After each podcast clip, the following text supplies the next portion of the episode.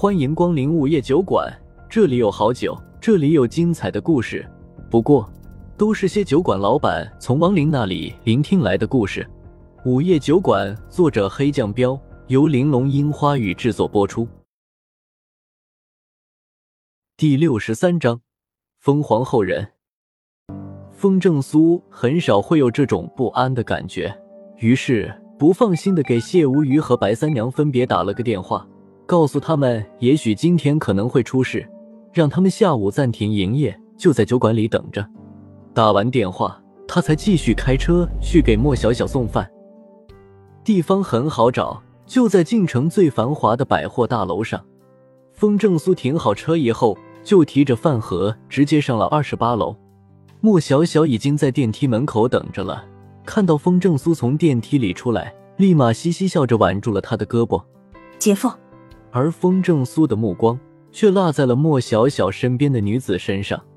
女子五官极其精致，一头干练的短发，里面穿着黑色的职业裙，外面套了件米黄色的小风衣。看到她，风正苏心里蹦出来这么一句话：“好帅的妞！”是的，帅。漂亮、性感、高雅等等形容美女的字眼，统统跟他不沾边，就是帅。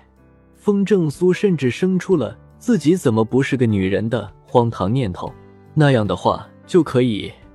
就在他胡思乱想的时候，莫小小接过饭盒，介绍了一下：“姐夫，这是我的经理李水儿。”你好。风正苏回过神来，连忙打了个招呼。李水儿稍微打量了下风正苏，也回应了下。你好，你们去吃饭吧，我还有事。风正苏担心刚才不好的预感，决定下次再跟李水儿接触，打算先回酒馆。谁知李水儿挽留道：“外面挺冷的，喝杯热咖啡再走吧。”是啊，姐夫，坐会儿吗？莫小小也跟着说。风正苏犹豫了下，有白三娘在，酒馆里暂时应该不会出什么事，而且李水儿主动挽留他，这是接触他最好的机会，便点了点头。好，那就打扰了。李水儿微微笑了下，就转身领着风正苏来到了办公室。哇，海鲜炒饭还有鸡汤，太好了！进了办公室之后，莫小小打开饭盒，高兴的把饭拿了出来，放在李水儿面前一份。水儿姐，你快尝尝，我姐夫的厨艺特别棒。李水儿没有马上吃，而是给风正苏倒了杯咖啡。昨天听谢先生说了，多谢二位在我父亲的事上帮了忙。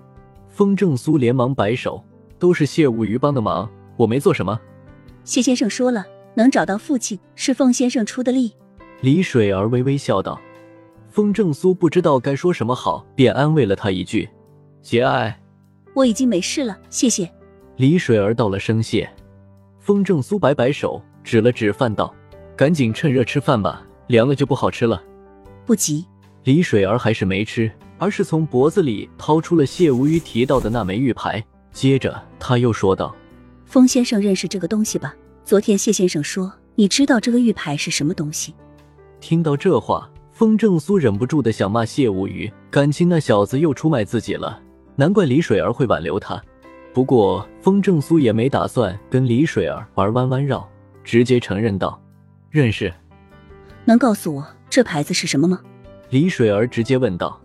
风正苏皱了下眉头，道：“你真想知道？”李水儿道：“我有权利知道。”风正苏看了一眼旁边没心没肺大吃大喝的莫小小一眼，从怀里掏出名片：“想知道的话，来这里找我吧。有关猎灵人的事，不是不可以告诉他，因为觉醒能力是迟早的事。莫小小只是普通人，他不想让他知道的太多。”好吧。李水儿不动声色的看了一眼莫小小。收起了名片，没再追问。莫小小擦了下嘴上的油，跟着说道：“水儿姐，我姐夫调的酒可好喝了，你真得去尝尝。”好，有时间了我一定去。李水儿抬手看了下时间，道：“风正苏笑笑道：‘你们吃吧，我还有事，先走了。’姐夫再见。”莫小小笑着挥挥手，而李水儿则是用微微点头，用眼神示意了一下，没说话。风正苏也没说什么，直接走了。这次跟李水儿的见面，让风正苏感觉怪怪的。李水儿的态度不像是陌生人，也不像是熟人。不过风正苏这会儿也没心思多想，开上车就急忙朝酒馆的方向赶了过去。水儿姐，我姐夫怎么样？还行，就是有点笨。风正苏不知道的是，他刚一走，办公室里的莫小小和李水儿就开启了八卦模式，开始讨论起了他。哪笨了？我姐夫挺聪明的。